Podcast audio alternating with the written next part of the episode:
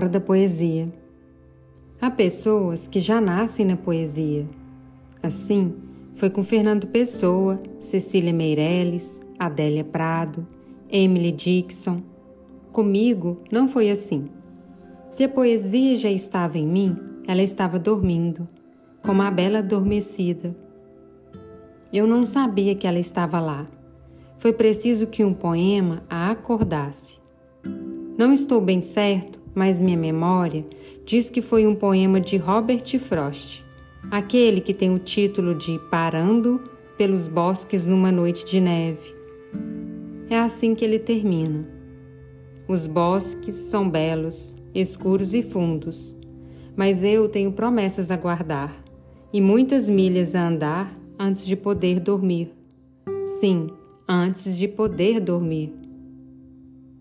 Eu li esse poema para os meus alunos, o que fazia por puro prazer, porque nunca tive competência para ser professor de literatura.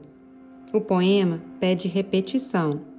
Ler uma vez, outra vez, bem devagar. Há de se saber o tempo do poema. Poemas são como a música. Os compositores colocam no alto da primeira página a indicação do tempo adágio, alegro, presto. A beleza segue sem ritmo certo. Talvez os poetas devessem fazer com seus poemas o que fazem os compositores.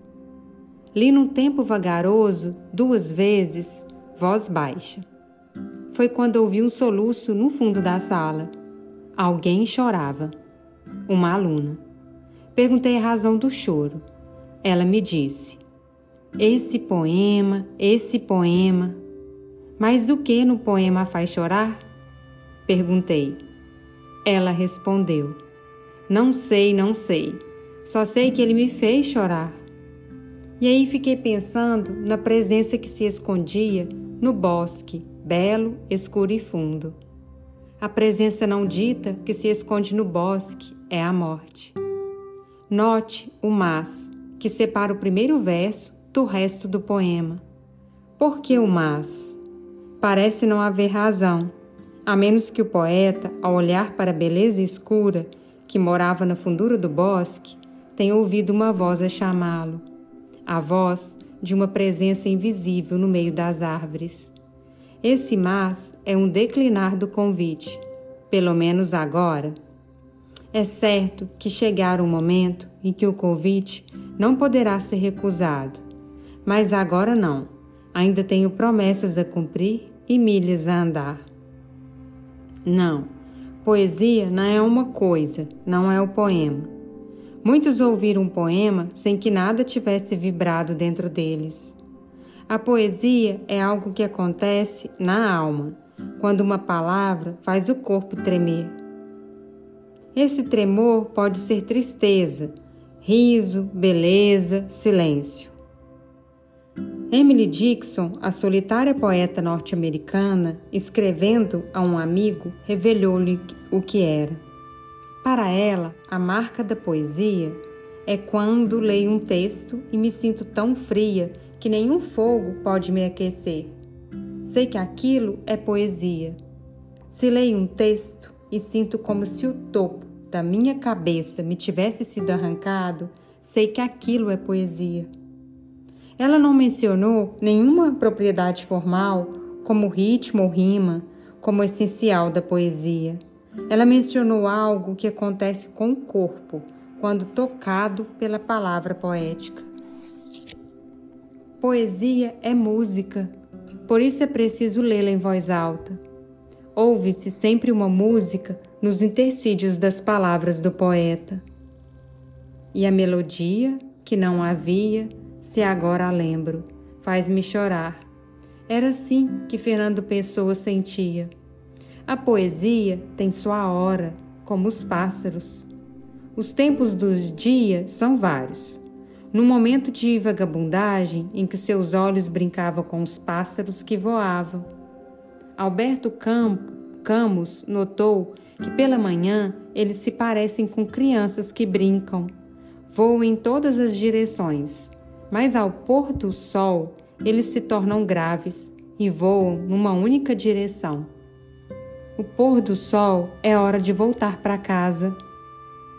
Fantasia o rosto grave do poeta, atento às palavras que lhe vêm. Ele não sabe de onde. Imaginei que era o crepúsculo. O dia havia chegado ao fim. Ora, quando não há nada mais a ser feito, porque a noite vai logo cobrir o mundo com seu veludo. E o poeta, a semelhança do, cala, do casal que Millet colocou na tela, Ângelus, para e medita.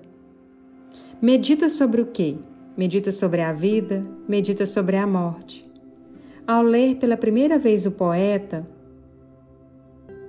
o poema, ou a ver, de Vinícius, senti-me numa luz crepuscular. Mas logo me dei conta de que o crepúsculo seria a minha hora a hora da minha vida e da minha morte.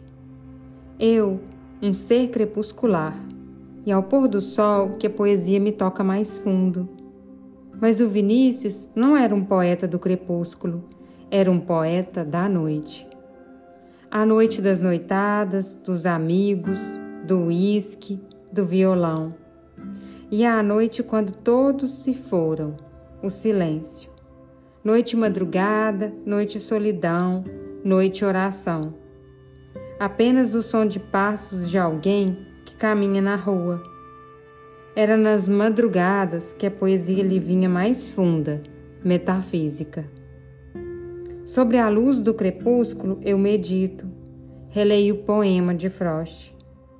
Os bosques são pelos, escuros e fundos, mas eu tenho promessas a guardar e muitas milhas a andar antes de poder dormir.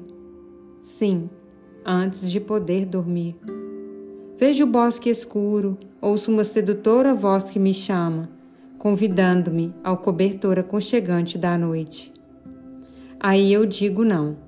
Tenho ainda promessas a cumprir, promessas que fiz a mim mesmo, livros a escrever, que é o jeito que tenho de espalhar-me por muitos para não desaparecer, e muitas milhas a andar, porque há muitas coisas a amar.